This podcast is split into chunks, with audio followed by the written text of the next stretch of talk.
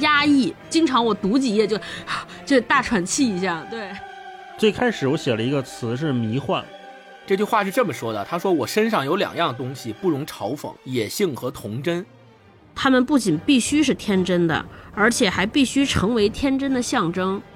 成年人的人类社会就变得非常脆弱，好像他们随随便便就可以打破我们制定的规则，他们随随便便就可以践踏我们的原则，让大人们知道所谓的那种我们叫赫拉利说的那种想象的共同体是多么的不堪一击。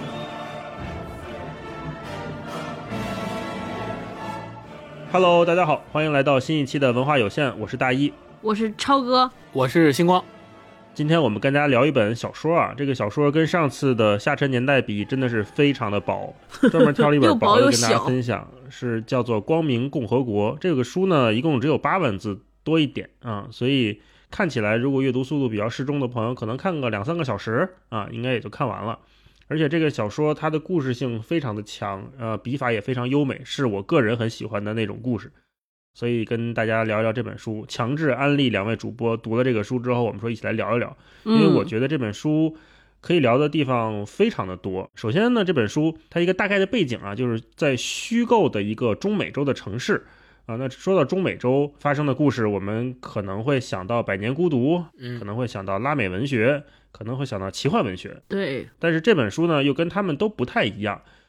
所以，我们先从这本书的故事讲起吧。超哥先给我们讲讲这本书的故事讲了些啥。这个故事其实，说实话，我一开始也没有完整的看明白，只看了非常浅显，还是靠着大老师给我列这个时间线，帮我捋清楚了这个故事的来龙去脉。它其实在我看来是一个悬疑故事。也是一个现实故事。按照悬疑故事来讲呢，它的梗概非常简单，就是在一个中美洲的一个虚拟出来的一个城市，突然间出现了一帮小孩儿，呃，然后这些小孩儿呢说着陌生的语言，然后有一些非常异于常规的这种异于大人对于小孩儿预设的这些行为，然后变成了一个组织，呃，游窜在这个城市里边。做一些打砸抢的非常之不文明的行为，游游窜和流荡在这个城市里边。然后那个这些成人世界呢，因为受到了非常严重的来自小朋友的攻击，他们就去寻找这个组织，最后终于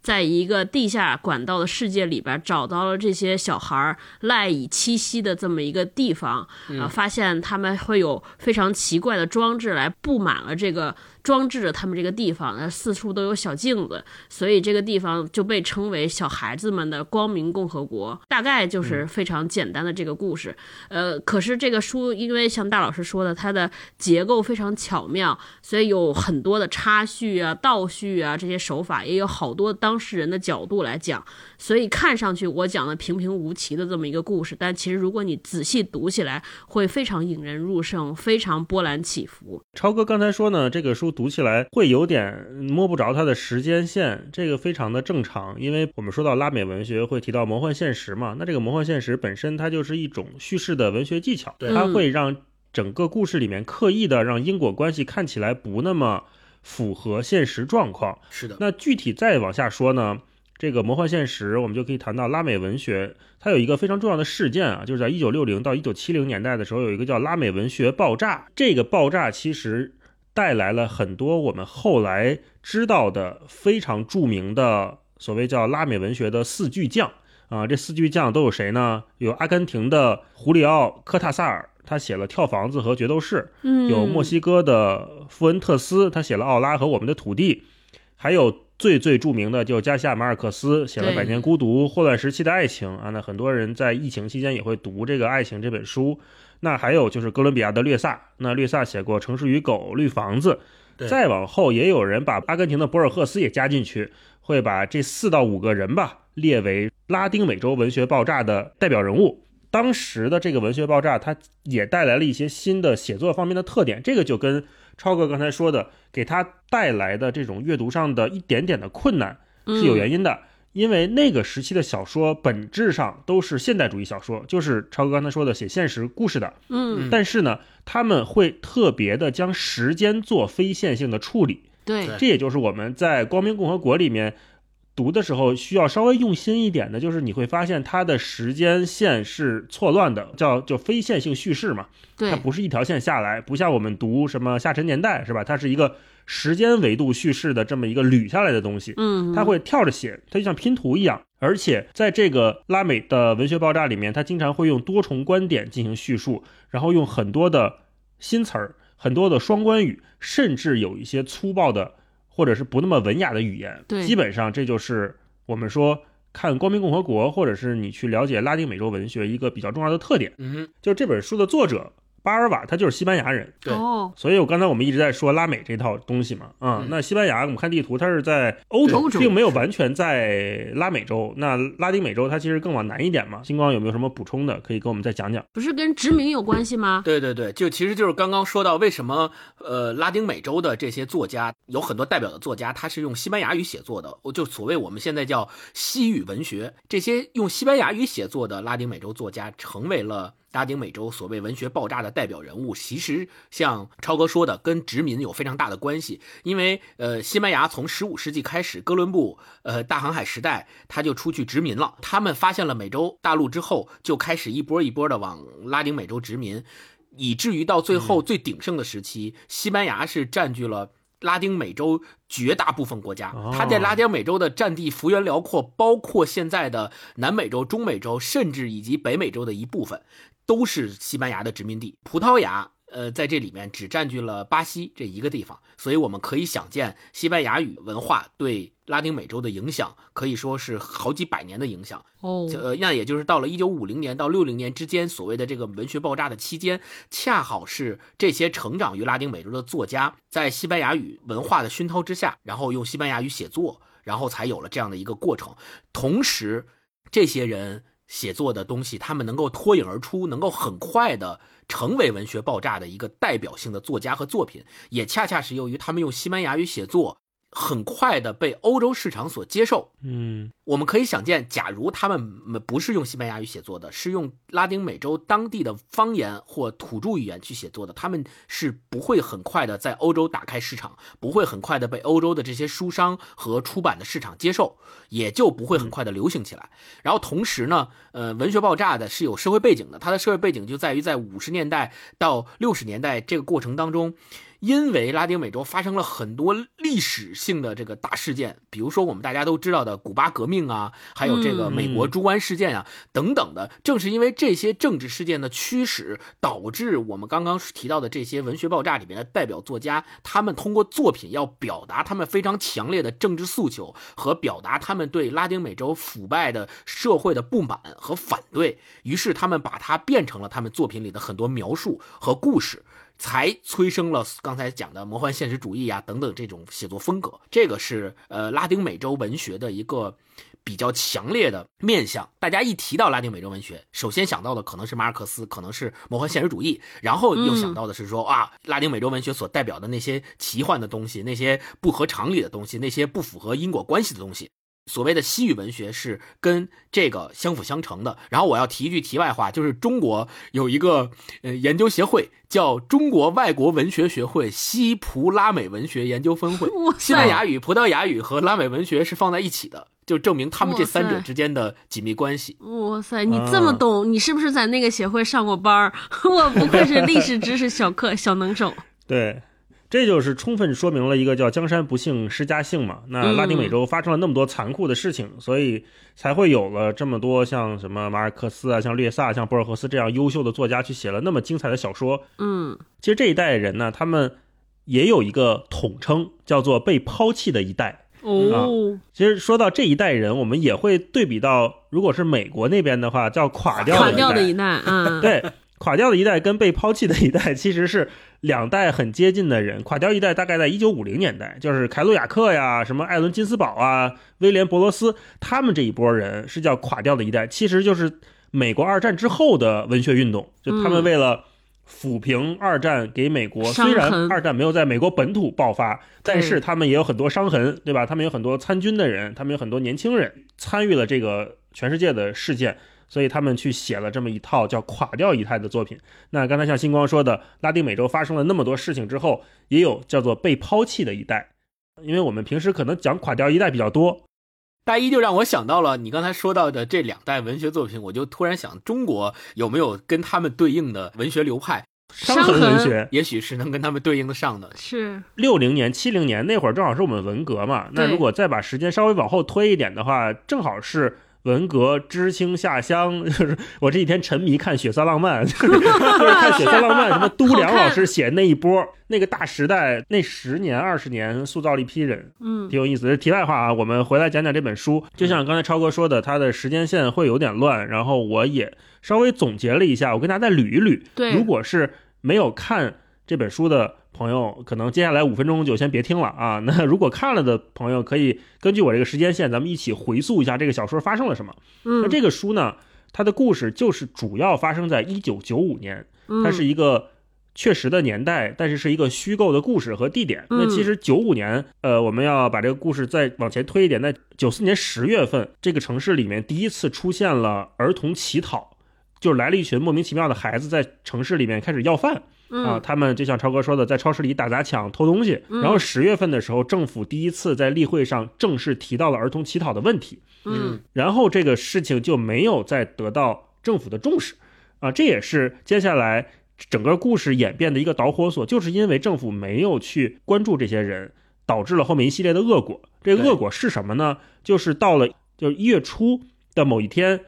其中的一个超市被袭击了。嗯这个被袭击，他不光是打砸抢，他这里面死人了。对，还伤了人，小孩子把大人杀了，对吧？对对，这些十几岁的可能都是，呃，我们现在叫什么八到十四岁左右吧，这些正好是青少年的孩子，杀死了大人，然后他们又消失了，消失无影无踪了。警察们就开始搜寻这些孩子的踪迹，过程当中又有一些奇怪的事情，就是有人说我们能通灵，能找这些孩子，然后有人能说祈福找这些孩子，反正各种各样的。过了两个月之后，三月初，刚才我说一月初超市袭击案嘛，到了三月初的时候，本地的孩子开始失踪了。嗯对这就是一个很奇怪的事情。本地的孩子三月六号第一起失踪案，紧接着三月八号过了两天，第二起、第三起失踪案都发生了。到第三起失踪案的时候，这家的孩子的父亲是本地媒体的一个经济学家，我们可以理解为就现在一个网络大 V 啊，这大 V 的孩子没了，失踪了，这个大 V 就不干了，说我得说这事儿。结果这个经济学家就在报纸上刊登了这个召集令，说咱得搞事情。要去政府门口去示威游行，紧接着没过了几天，他们就去政府门口示威游行，然后政府很快迫于舆论压力就开始搜寻这些孩子。那这个搜寻的过程其实就是在一周之内嗯搜寻这些孩子，找到了一些线索，最后发现了孩子们的聚集地，但是孩子们最后还是死掉了，死掉了三十二个孩子。这个孩子的死亡其实不是一个我们现在的剧透啊，它是一个一开篇就点出来的一个主要矛盾。对，他一开始就说，当若干年后有人在问我三十二个孩子的死亡的时候，我会先问他的年纪。对，啊，这是这这也是一个很吊诡的设计，一会儿我们可以再聊。大概就是这么一个故事。嗯，是，然后作者的写作时间呢，又是在二零一五年，就是他预设的是二零一五年开始写，所以这里边又有回忆，对吧？说我才站在二零一五年回忆我在二十多年前发生的一件什么事情，而且那个地方也是他。呃，曾经去待过，后来又离离开的地方，所以就整个的时间和空间都有跳转和跳跃，因此就是大家读起来可能会有点不适，但是要坚持，这是一定是一个让你值得的故事。嗯 嗯，嗯，下面我们可以简单介绍一下这本书的作者。这本书的作者叫安德烈斯·巴尔瓦。刚才大一在前面说了，他是一个西班牙人。这本书他是在二零一七年的时候写完的，就是《光明共和国》这本书。然后呢，它的中文版本是二零二零年的四月被引进到嗯呃中国来，是理想国引进过来的。呃，除了这本之外，同时引进呢还有一本巴尔瓦的中篇小说集，叫《小手》。然后小手里面收录了他的五篇中篇，题材也是各异的，形式都不太相同。巴尔瓦是一个特别有名的呃西班牙语的小说家，用现在的话讲叫当红炸子鸡，就特别有名。啊，然后他被格兰塔杂志评选为二十二个最杰出的西班牙语青年作家之一。然后我们如果看他的简历，我们可以看到他基本上把能拿到的西班牙语文学的奖项都拿到了，有些奖甚至嗯拿了不止一次。同时，他不仅自己写东西，他还把很多欧洲的非常有名的作家的作品翻译成西班牙语，这个是呃他的一个作者的简介。嗯呃，另外要说的一点就是他的小说的风格，有可能的话，我们也推荐你除了看《光明共和国》之外，你也可以去看一下同时引进的另外一本。他的中篇小说集就是《小手》，小手嗯其实里面写了这些故事呢，你会发现跟《光明共和国》的这个故事有结构上和写作风格上是很相似的，通常都是特别擅长以孩子和潜意识去切入他的故事。就像这个《光明共和国》，他写的是孩子的故事，他用了很多潜意识的东西，并且我在读的过程当中，我甚至读出了很多哲学的意味。嗯，金句频出，哎，对，我也说不清楚它到底是一种心理上的描写，还是一种意识流的描写。总之就是让你感觉到已经进入了心理的领域。嗯啊，他的解作风格就是要通过这样的方式去发掘出内在的精神。然后，并且让你去意识到你内心深处潜藏的那个原始的自我到底是什么样子。就是他如果不写，你也许意识不到；他写到了，触摸到了那个点，你才能够意识到。呃，《光明共和国》这本小说，大家都把它评价为是一本讽喻式的小说。就是反讽的讽嗯，预言的预，这里边有很多讽刺的成分。后面我们在读具体的篇章的时候，我们也能够非常明显的感觉到，他是在有意的讽刺很多人、很多事情。对，对，关键是这个人还在世，很年轻。我刚才才翻看，他75七五年年出生的，是的，对是，的，嗯，四十多岁，嗯年轻有为。像刚才星光说的，这个人能做翻译啊，就说明他的语言能力非常的好。嗯，他不仅能拿自己的语言写出非常优美的诗句，他也能把外国语言翻译成西班牙语，非常优美动人。嗯，我们这次的这本书的翻译，我觉得做的也不错。我跟霹雳在看的时候，我们俩还在说说，哎，你说是这个作者本身就写得好，还是说翻译能给他增光添彩？嗯嗯嗯，我是说，那肯定是他本身写的就非常好，因为嗯翻译呢，大概率是会减弱一些原来原文的力度的。我是觉得是这样，在我们看中文的时候都觉得都这么流畅，那它肯定原文就更更漂亮。嗯最近不是还有那个翻译事件嘛，说什么机翻痕迹严重，说很多书是那样的嘛。对对对对，那这本哦书就是手工翻译痕迹过于严重，就是太漂亮了，精雕细琢。当然这绝对是褒义的啊。嗯，好，那我们接下来说说说这个书啊，这个书因为可以聊的东西非常多，我们估计今天很多话题都真不一定能展开的聊。呃，嗯呃我们先从一个整体的阅读感受来入手看一看啊。如果用一个词来形容这本书给你的阅读感受，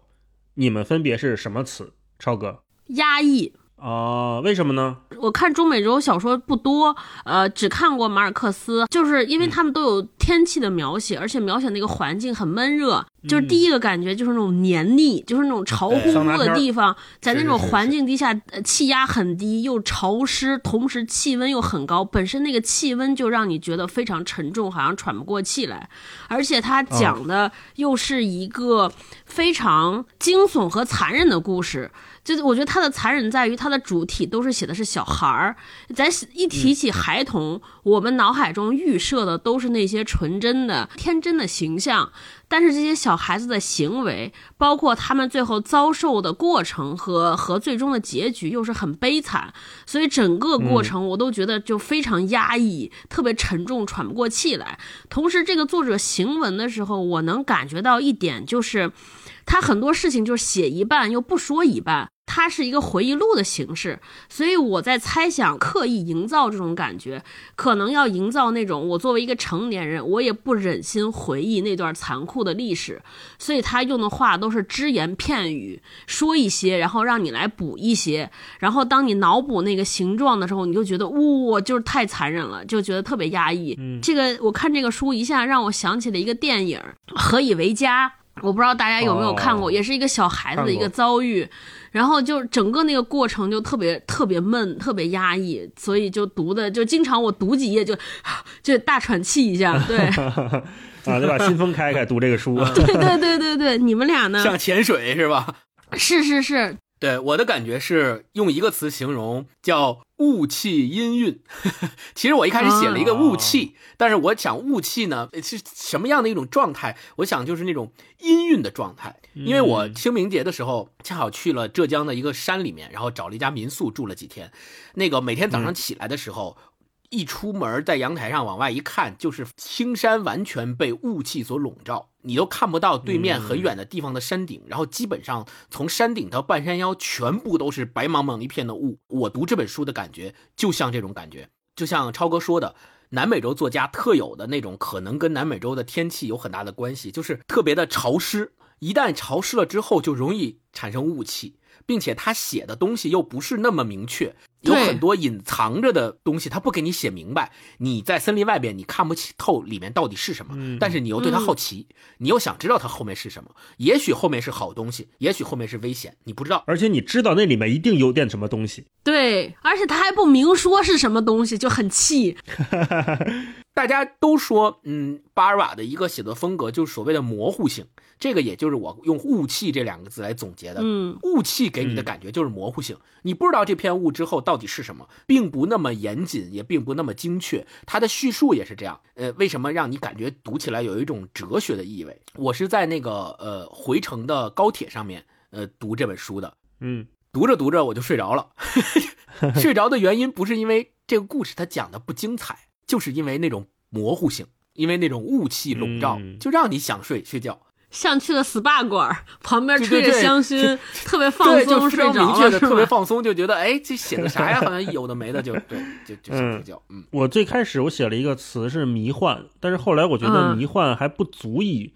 形容这本书给我的感受，或者我换成了残暴这个词。稍微都说一下啊，我非常同意刚才星光和超哥说的一个压抑、一个雾气音韵这个概念，它就是一个写法上，他把时间叙事顺序都打乱，这是一个写法上的迷幻。另外，在设定上，他也做得很迷幻，就是有各种冲突，让你应接不暇。在这个里面，我们刚才看到城市与森林，有地上与地下，有文明与野蛮，与成熟与幼稚，还有很多谜语，嗯对吧？在这里面充斥在整个八万字的小说里面，放进去了这么多的冲突，对我，觉得哇，真的是非常的优美且迷人。嗯，是那种残忍的迷人。然后他在文笔上写的也非常好，就是你能看到那个热带雨林的风景就在你眼前展开，你能看到那个贫穷的样子，你能看到那个河水，你甚至能闻到河水的味道。嗯我特别喜欢它里面一句话，它叫“肮脏的东西距离如画的风景往往只有一步之遥”。嗯，我觉得他整部小说就是在这个肮脏的东西和如画的风景之间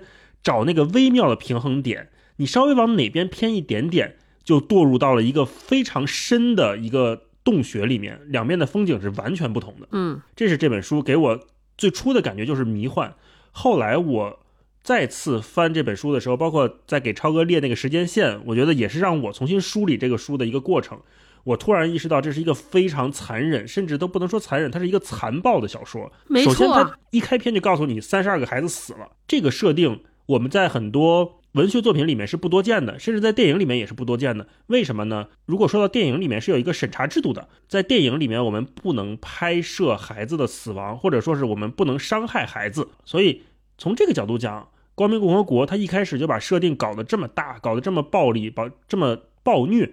是一个非常重的开篇，一个非常强的设定。那我一定要看看你怎么能把这个故事讲完，对吧？那到底是谁害死了这三十二个孩子？那这三十个孩子去哪儿了？这是整个故事一直在萦绕在我们读者心头的一个大大的疑问，一个大大的问号。他怎么把这些拆解开来，散布在这八万字里面的？我们可以再继续聊一聊啊。嗯嗯，那我们就从书里面看看内容吧，有哪嗯部分让你觉得印象深刻的？就看的时候，我就本能性的说略过、略过、略过，然后都找一些边角料。我给大家念一个啊，他说：“婚姻真正的主旨就是交谈，这正是婚姻与其他人际关系的区别所在，也正是它最让人怀念的地方。所有那些琐碎的评论，从女邻居的坏脾气到一位朋友的女儿有多丑，这些没有价值也不怎么聪明的看法，构成了我们亲密关系的本质，也是妻子、父亲或者朋友去世时最让我们难过的地方。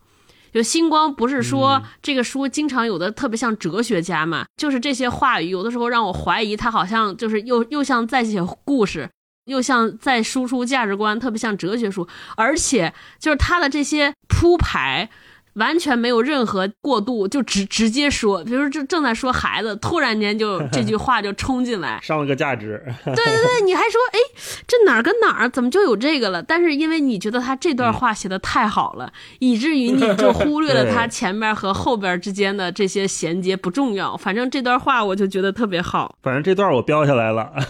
嗯，嗯，星光呢？我看了一下我在 Kindle 上面的标注，又看了一下他的第一章节，嗯就相当于第二遍看的时候，我又看了一下他的第一章，然后在他书的这个扉页上面，他写了一句保罗高更的话。这句话是这么说的：“他说我身上有两样东西不容嘲讽，野性和童真。”这句话让我印象特别深刻。第一是这句话跟他后面所讲的这个故事有非常强的联系；第二是他为什么要把高更这句话放在这儿，就引发了我的一个思考。思考在于，我们大家都知道高更是印象派的一个。特别有名的画家，并且他跟我们大家所熟知的梵高之间有很多剪不清理还乱的关系。两个人又是朋友，然后也住在过一起，一起画过画，曾经有过共同的理想。但是，正是因为他们俩在一起住在一起画画的过程当中，两个人产生了矛盾，致使梵高把自己的耳朵割下来的那个惨剧，其实就是他跟高更之间吵架了嘛。大家都知道这个公案。高更他说：“我身上有两样东西不容嘲讽，野性和童真。”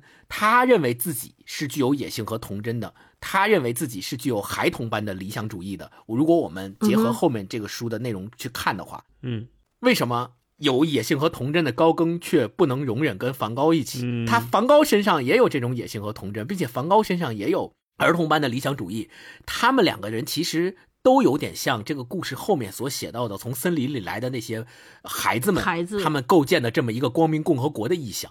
就他们生活在自己的光明共和国里，然后不被外人所理解，他们想要构建一个自己的共和国，但是问题在于他们的结果是最终失败了。嗯，大一呢？我是标了很多，包括像超哥说的那种上价值的金句，也标了好多。我还在极客上分享，还摘抄呢。我跟超哥俩人哈，我是想分享一个就是非常残暴的画面。嗯，如果是心理承受能力不好的朋友，就不要听了。如果你跟我一样，就把这个 跳过去了，跳过我我说的这几分钟啊。那这个背景是他们成年人在大森林里面找到了一个女孩的尸体。啊，这个女孩应该是这三十二个孩子中间的一个。她是怎么讲呢？她说：“如今根据其中一个女孩的尸体，我们得知这个十三岁的女孩已经怀孕，因此他们之间应该有性关系，包括那些最小的孩子。在大森林里的那几个月，在这方面的作用绝对是决定性的。爱是如何从零开始的？在一个没有任何参照的世界里，应该如何相爱？”从未听说过爱的人，永远都不会相爱。拉多什妇科这句著名的格言，对于这三十二个孩子的处境有着特殊的重要性。他们会在黑暗中低语、牵手、爱抚吗？他们告白的话语、欲望的眼神是怎样的？铁锈味儿在哪里终止？新的一切从哪里开始？如同西班牙语中催生出了一种新的语言，也许他们用我们惯常的示爱举止创造出了新的东西。有时我乐于相信，我们曾看到过那些举动，只是当时并不理解。相信他们在成立时，我们曾目睹过那些人性的萌芽，某种因为我们而诞生并持续与我们相对立的东西。童年比虚构更强大。哇，这一段真的是一个雷接着一个雷，特别冲击。首先，我们发现了一个十三岁女孩的尸体埋在了大森林里面，这就已经是一个挺残忍的事情的惨剧了。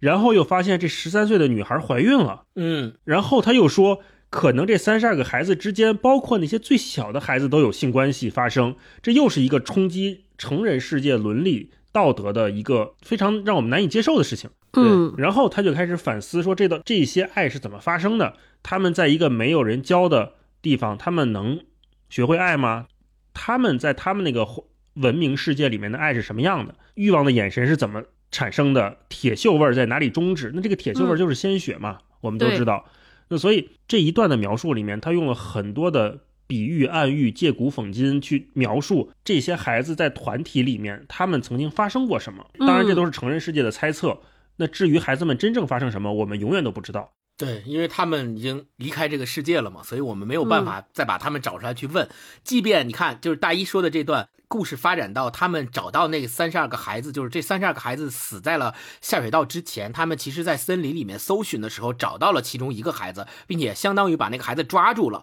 然后抓住之后把那个孩子送到监狱里关了一段时间，后来又把他送到教。少管所就反正后来那个孩子慢就是跟这个作者呃两个人之间一直维持了很多年的关系，就他经常去看望那个孩子，他去询问那个孩子关于光明共和国的一些事情。那个孩子呢，有些事情跟他讲，有些事情不跟他讲。然后在这个互动的过程当中，他得以窥见那些孩子对一些事情的部分想法到底是怎么样的。借着大一刚才分享的这段，我就想起一段有关联的。就大一不是说那个女孩尸体被发现其实怀孕了嘛？然后就这段，他在最后写到说，他们找到了那个下水道里的，就是光明共和国他们构建的那个地方，嗯，一个空间吧。他就讲到说，他们发现，在那个空间里面，他们在墙上写字儿，然后写了“妓女”两个字。他说，呃，单词“妓女”是那些孩子迷失的地方，那个群体溃散的地方。那些孩子想过什么？难道他们只因为是孩子就不会迷失了吗？我们这些成年人若有所思，一言不发的搜查那个地方，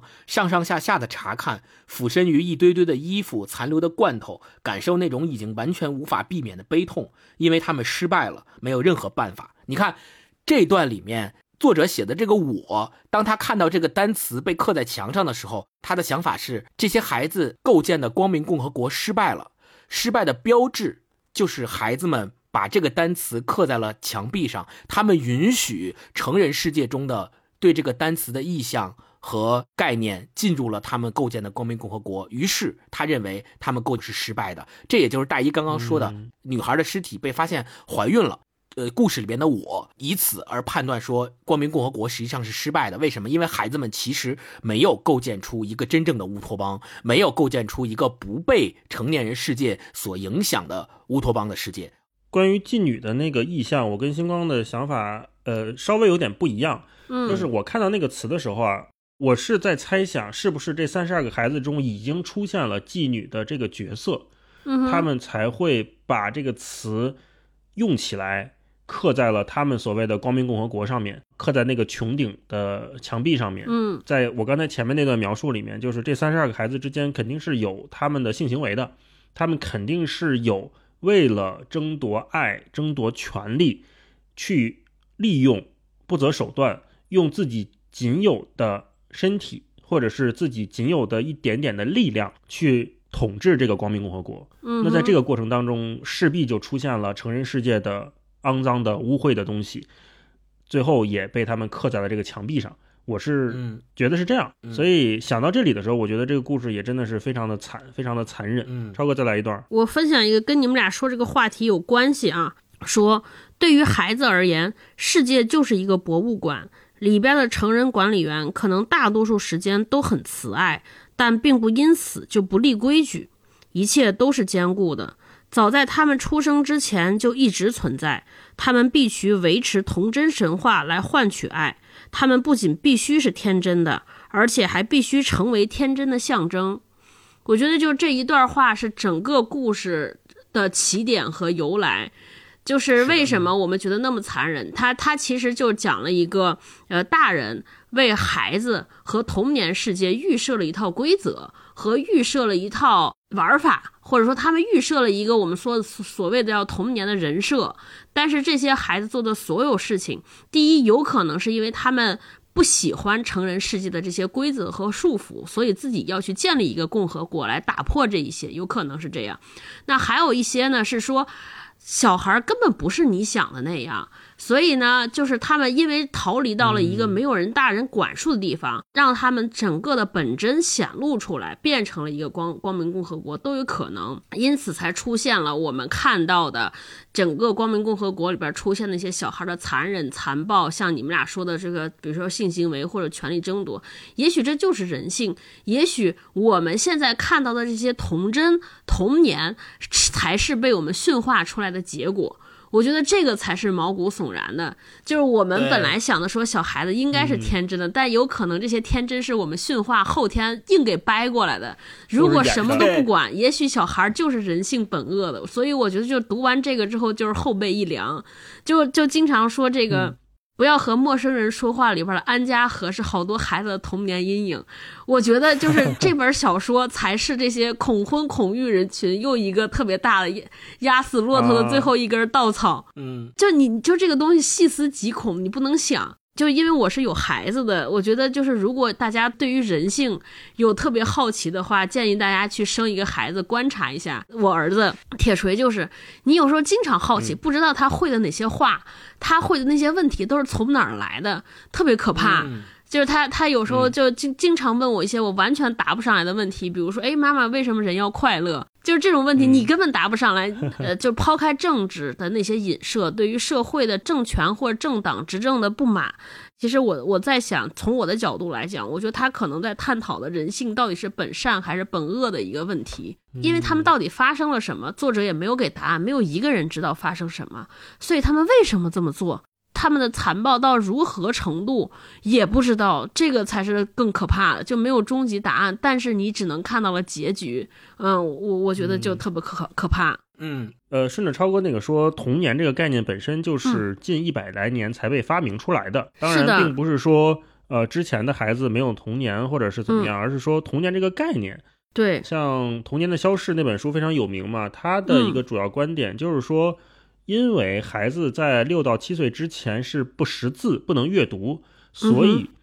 在有电视出现之前，注意啊，就电视出现之前，孩子们跟成人世界的隔阂是非常明确的。嗯，只有你上了学，开始识字之后，你才能看到成人世界的若干的信息，他们的秘密是什么。但是电视的出现打破了这所有的一切，就是电视的出现导致了那本书所说的童年消逝正式的开始，因为在电视上面你。孩子和大人和成人是平权的，就是成成人能看到什么，孩子就能看到什么。所以在这个意义上讲，就像超哥说的，孩子的那个童年在那个时间就被击碎了，他变成了一个我们现在回去还会再反思的东西。那童年是不是被规训出来？对，嗯，这也是一个非常有意思的点。对我，我再插一句，我觉得再往下说更可怕。你想，就是童年的消逝是五六岁看电视，但是现在有了抖音，有了快手。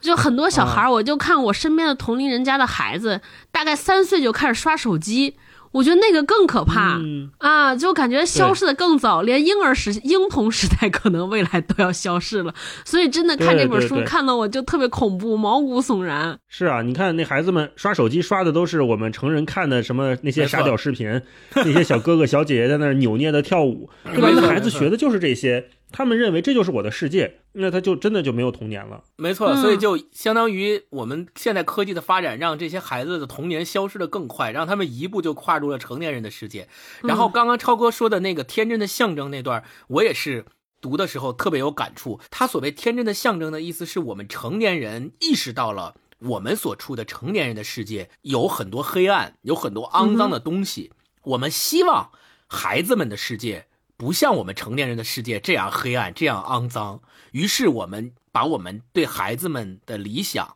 对孩子们的这种寄托，让我们觉得孩子们应该更天真、更纯洁。但是呢，这种纯洁和天真就变成了一种你们说的规训和象征，就是孩子们只有像这样天真，我们才认为它是正常的。光明共和国特别有深度的地方，恰恰就在于此，他最终发现。孩子们所构建的这个光明共和国，最终还是走向了失败的命运。它还是被成年人的世界所污染。这个污染也许是因为这些孩子本来就是从成年人的世界长出去的，也许是因为大一说的人性本恶。如果你把这些孩子从出生开始就不让他们接触成年人这些东西，把他们放到一个孤岛上，就像呃《蝇王》那本书里面写到的，看他们到底会怎么样。最终发现人性。的恶占据了上风，他们最终还是变成了互相争斗、互相争权夺利的那个样子，那个我们不愿意让他们变成的那个样子。那不论是什么样的结果，我们最终都发现孩子们的天真没有了，就孩子们本来就没有这种天真，而这种天真是我们后加上去的。这个其实我认为才是更大的可怕和更大的悲哀。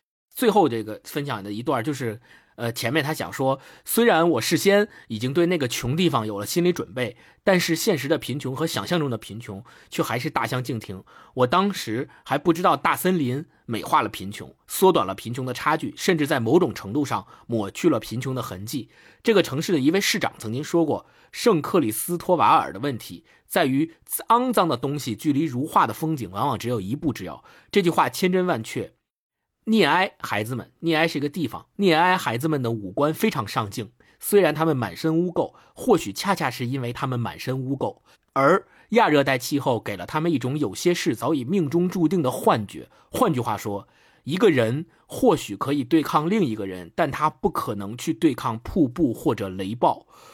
结合前面所说到的，我觉得他在这段里面所说到的瀑布和雷暴，可能就是成年人世界的那些肮脏和黑暗的东西。孩子们不论他们再怎么天真，不论他们再怎么去努力构建自己的光明共和国，都没有办法阻挡成年人世界的这种肮脏黑暗对他们的侵蚀。嗯，这个我觉得是这个小说揭示的一个最最让人痛心和可怕的问题的本质。我想的比你的更绝望。嗯读这本小说，我在在我看来说，可能根本没有所谓叫成年人世界的肮脏，可能人性本身就是这么肮脏。就是一个人，无论你在任何群体之下，你无论是身处任何的环境，你只要是有人在一起，最后都有可能发生这些就我们看起来肮脏的事情，就不可能有乌托邦。我觉得这个才才摧毁我呢，就是特别让我 跌破，就意味着你无处可逃啊。那我再来分享最后一段吧。嗯，呃，我分享这一段呢，是我觉得这个书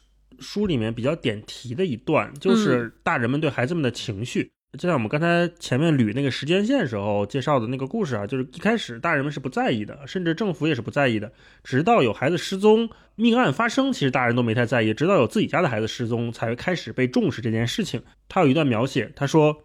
人们对那三十二个孩子的愤怒。有很大一部分并不是因为那几个孩子的暴力行为是否正常，而是因为那些孩子没有遵循他们关于甜蜜童年的固有想法，这才引发了他们的暴怒。所以你看，在整本书里面，大人们的愤怒就是因为孩子不像孩子，对，孩子不像孩子给大人们带来的害怕，是因为大人们发现我们的那些循规蹈矩被这些孩子们打破了，对，我们遵循的常理被无来由的扭曲了。那在这些少年人面前，我们成年人的人类社会就变得非常脆弱，嗯，好像他们随随便便就可以打破我们制定的规则，他们随随便便就可以践踏我们的原则，让大人们知道所谓的那种我们叫赫拉利说的那种想象的共同体是多么的不堪一击，没错，而且是被这些十几岁的孩子逐个击破，在这个方面上我们无能为力。如果说放大一点讲，说这本书其实是对整个文明的一种反思和挑衅。遇到这种问题，我们经常会想到两种两种题材吧。一种呢是比如说科幻类的，比如像《三体》那种，三体人对地球那是高维对低维，我们叫降维打击。对啊，那把地球直接就变成一个二向箔了，变成平面了，对吧？没了。另外一种，我觉得就是《光明共和国》这种，类似于格拉德威尔提的那种逆转，就是小个子战胜大巨人。他是通过他们出其不意和他们的那个巧劲儿，把整个圣克里斯托瓦尔这个城市。给逆转掉了，这才是整个小说最可怕的地方。这也是为什么大人们会对孩子恐惧，然后我们看这个作品的时候会战战兢兢，说：“哇，这帮孩子怎么怎么就能做出这样的事情？”因为你想，十几岁的孩子手上是最没轻重的，价值观非常的模糊，非常好塑造。为什么我们十几岁的时候看《古惑仔》看的那么津津有味，对吧？你现在你看《古惑仔》的时候，你不会说我也出去平事儿去拿刀砍人去，对吧？但是十几岁的孩子真的会做出这样的事情，这是一个非常危险的年纪，尤其是在我们现在这种成人，我们这种被规训的眼光下去看当年的那些少年，我们是觉得他们非常不可控，他们是危险的。这是我觉得这本书最让我觉得惊讶或者是最冲击我的地方。嗯，对，所以接着大一刚刚说的这个。有很多描写童年或描写孩子的作品，他们到底是表达一种什么样的情绪，或者说成年人世界跟孩子世界之间的对比和关照，还是像超哥所说的，呃，他想说明的就是人性本恶或人性本善的这个核心议题。我想咱们可以聊一聊这个问题。像星光提的这个作品，我们想一想，大概有很多，因为比如以十几岁孩子为主角的作品，比如我们能想到的，刚才星光说的《蝇王》。比如我们说的《汤姆·索亚历险记》，包括《十五少年漂流记》这种，《十五少年漂流记》也是一个典型的乌托邦式的作品。那它这里面包括《少年派》，那其实我们 都是一个十几岁孩子为主角的作品。这种作品，我们认为它是给孩子看的，它是美好的，它是告诉你，好人有好报，善有善报的。但同时也有以孩子为主角，但是是写给大人们看的。对，比如说麦克尤恩的《水泥花园》，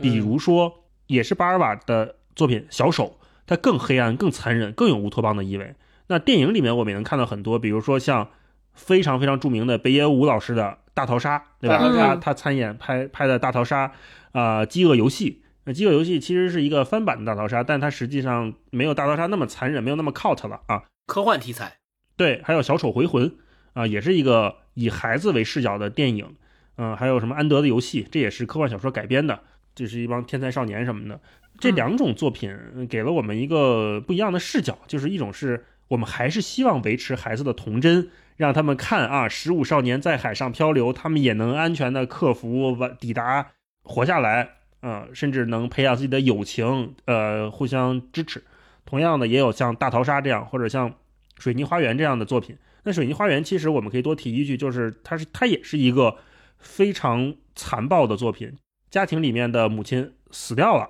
那这几个孩子为了能继续去领政府给他们发的低保，所以他们不能让政府发现妈妈死了。如果发现了，就要把他们送去孤儿院，他们这个家就没有了。有点像那个失之愈合的无人知晓那个电影，因为那个也是根据真真实事件改编的嘛。那在水泥花园这个故事里面，他们就有一段是母亲的灵柩，也不算灵柩，就是他尸体躺在床上，然后被一个被单盖住。这几个小孩儿他们不知道死为何物，他们还会绕这个床追跑打闹。有两个小孩儿那因为那个白色的盖住母亲尸体的被单儿有点短，所以一个小孩就会把这个被单往脚这边拽一下，把妈妈的脚盖住；另外一个小孩就会游戏似的再把那个被单往头那边盖住，两个人就会来回扯来玩这个被单儿。在我们现在这个视角来看的话，但凡那个现场有个成人，都不会让他们做出这样的事情。嗯。那为什么叫水泥花园？就是因为他们最后发现母亲不行，这么放着就回头就烂了。他们干脆把母亲砌到了一个箱子里面，砌到了一个墙里面，所以叫水泥花园。把把那个时间永远封印在那个柜子里面，用水泥把它密住。嗯，也是一个非常残忍的故事。那在这种故事里面，我们其实能看到很多成人世界不敢想象，但是我们又有一点点好奇的。东西在，嗯啊，我不知道你们有没有类似于这样的作品，看的时候会有什么样的不同的感觉吗？星光写儿童的作品，我就想到了刘慈欣老师早年间有一本小说叫《超新星纪元》，写的就是科幻题材。他设定了一个条件，有一颗超新星爆发了，地球受到了影响。这个影响非常的奇特，就是所有十四岁以上的人都得了一种奇怪的病，会死掉。后来这个地球上所有十四岁以上的人。都死掉了，只剩下十四岁以下的孩子们还生存着。那你说，对于这些十四岁以下的孩子们，所有成年世界给他们留下的政治、军事、财富这些东西，他们怎么去继承？他们用什么样的方式去继承？他们怎么继续维持这个世界的正常运转？他们是如何用他们的眼光去认识这个世界的？那个里边，我印象特别深刻的一点，就是在十四岁以上的这些大人们。即将要把这个地球留给十四岁以下的孩子们的时候，各个国家的领导人就开始从他们这些孩子里面选拔那些品学兼优的人来继承他们的位置，然后他们就会带着这些孩子去参观什么呢？去参观一车一车的火车皮，这些火车皮装的就是盐，然后大米，然后这些孩子就说：“哇，这么多火车！”然后就发出惊叹。那个领导人就问他说：“你们知道这些火车车厢所装的盐？”够咱们国家的人吃多久吗？然后那些孩子就猜说吃吃十天，吃一个月，吃一年。那个领导人揭晓答案说这些只够我们国家的人吃一天。那些孩子就疯了，就说这这么多只够吃一天，相当于他们对这个社会其实是没有任何具象化的认知的。他们的天真使他们没有办法认识到这个社会。那在这个过程当中，我他们突然遭遇了这种情景，怎么样去就是继续？能够维持这个社会的运转，我觉得这个小说就《超新星纪元》是，嗯，给我印象比较深刻的。那我从这个小说跟《光明共和国》去对比的过程当中，我就发现说，成年人好像总是对孩子有一种幻想，这种幻想来源于说，我们似乎对我们所处的世界有很多不满，然后这种不满和批判使我们对孩子有一种幻想，这种幻想是一种寄托，我们希望孩子们比我们更好。我们希望孩子们比我们更纯洁、更天真，他们的浪漫能够抵消掉我们我们的世界里所遭受的那种黑暗和愚昧的东西。但是，最终我们发现，这种天真和浪漫的寄托，往往是问题是失败，就是孩子们总会长大，或者说这个世界没有给孩子们留下让他们继续天真浪漫下去的空间。这个是最大的矛盾，也是最大的悲剧所在。嗯，超哥，嗯，哎，我想到了三个电影。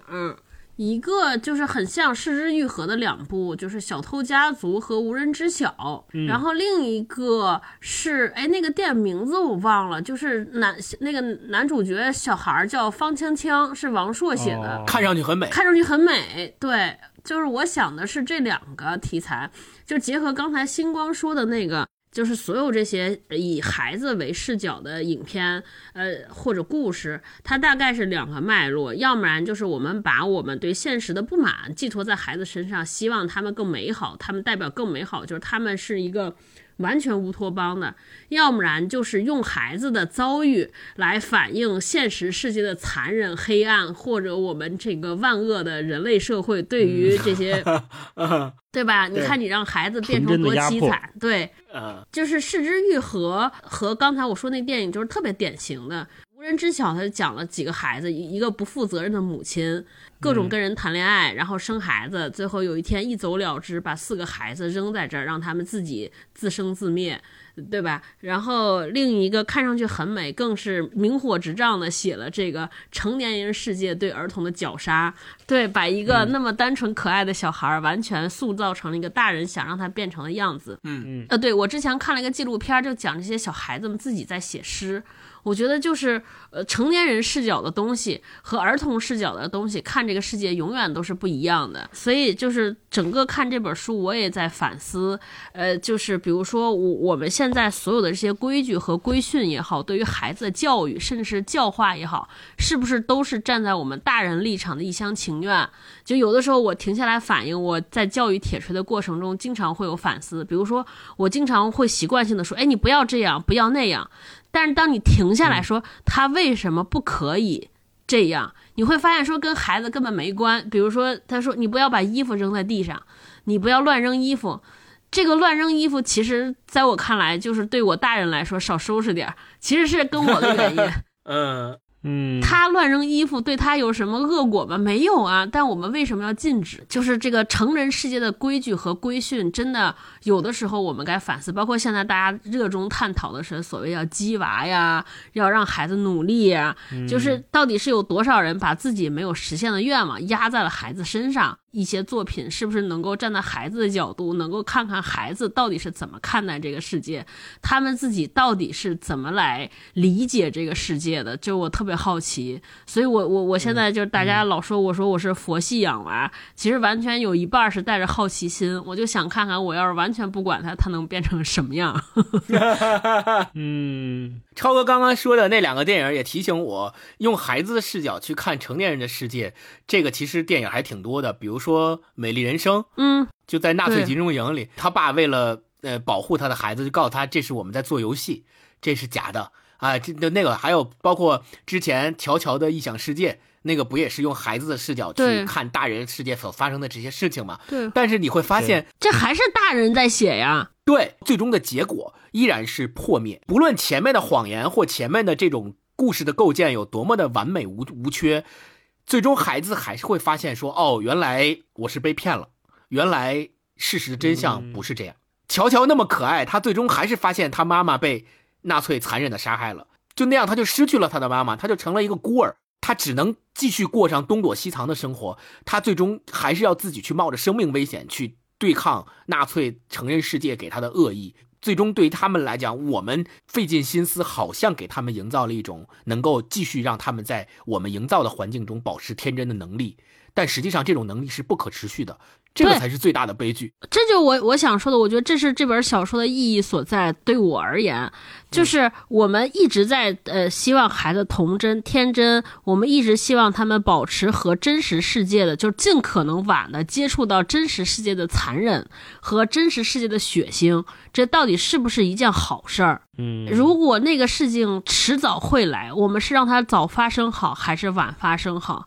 这是我觉得是一个我们值得思考的话题。一个终极命题。对对对对，比如说在纳粹集中营里边，就如果让那孩子尽早的认识到生活的残暴，他会对造成什么伤害呢？他可能坚持不下去了，对他有可能就特别快的就变成了一个暴力的一个性格不好的孩子，也是我们不愿意看到的。那到底什么是合适的时机？你看那个孩子在《美丽人生》里面，值得庆幸的就是这个孩子到最后都还以为是的在做游戏啊。他被那个美国大兵接上坦克的时候，他以为他的奖品来了，对吧？这个方面来讲，我觉得这个孩子是一顶一的幸福了，已经是太太幸福、太太侥幸的一个孩子了。对。啊，你想他爸爸能骗他那么多年，但是有多少人不得不面对孩子爸爸没了，对吧？对，就最后说回这个光明共和国啊，就是我在看这本书的时候，我觉得光明共和国它是大人的视角，就像刚才我们前面说的，我在想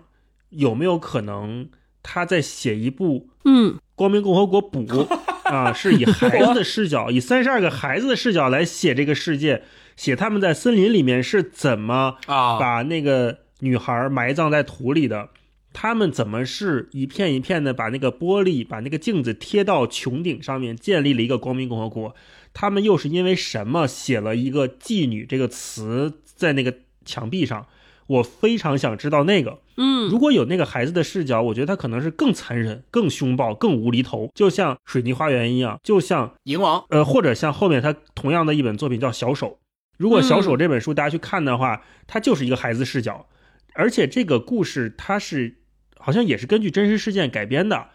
啊、小手这个故事简单跟大家介绍一下，就是说一个女孩，一个孤儿，家里因为车祸父母丧生了，送到孤儿院。然后这几个孤儿院的女孩，每天晚上她们就会选中一个孩子来当人偶，其他人就可以对这个人偶做任何事情，这个人偶不能反抗。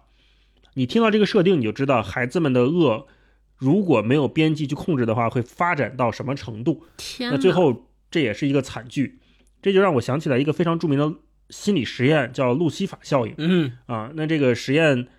它不是针对孩子的，它是针对成人的，就是告诉你一个人，一个正常人，就像你我这样的正常人，离杀人有多远，其实都用不了一个礼拜。对嗯、那个实验，如果感兴趣的朋友可以去搜一下，它也有纪录片，也有书，啊，也有真实事件改编的电影，都很精彩，能让我们探讨人性的恶吧。嗯最后，呢，我觉得《光明共和国》没有孩子的视角，也是一个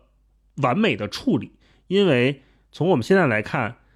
我们永远回不去童年，所以我们也永远理解不了那个孩子的世界究竟发生了什么。嗯，我们也永远听不懂他们创造的新的那种语言。嗯这是一个已经把我们排除在外的另外一个世界，我们回不去了。你也别想打听了，人家也不会告诉你啊，大概就是这样。那我们曾经乐在其中，现在也回不去了，就是这样的。你们现在对于这件事儿到底是保持着一种乐观的态度，还是悲观的态度？就是人性到底是善还是恶这件事儿，你们觉得它是悲观的还是乐观的？我觉得是恶的，就是学好不容易，学坏一出溜。啊，超哥呢？我其实还是觉得人性是善良的，我宁宁愿相信善意，甚至我就是光明共和国的时候，就是他墙上不是出现了一个妓女嘛，嗯。我到最后都觉得说，是不是有什么外界的人混入了他们这个里边儿，外来的破坏的人给他们写上去的，而不是他们发本心的写出来，就是他们贴在穹顶上的一些亮晶晶的东西，包括他说他们孩子交往之间的那些呃没有没有领导。呃，像游戏似的玩耍，我我宁可我给自己心理安慰的，就觉得说他们创造这件事情，可能就是在和大人们做一个游戏，他们可能就是觉得成人世界不好玩了，说我们来做一个更好玩的事儿吧。就比包括他们去超市里边做那些面粉，就撒那些面粉，把东西都破坏了，甚至是包括杀人。我觉得他们也是没想到，不知道那个叫杀人，他可能就是行动，就是本能的做一些反应。所以我就是宁愿相信这个。就是如果人性本恶，我感觉我无法面对这个世界。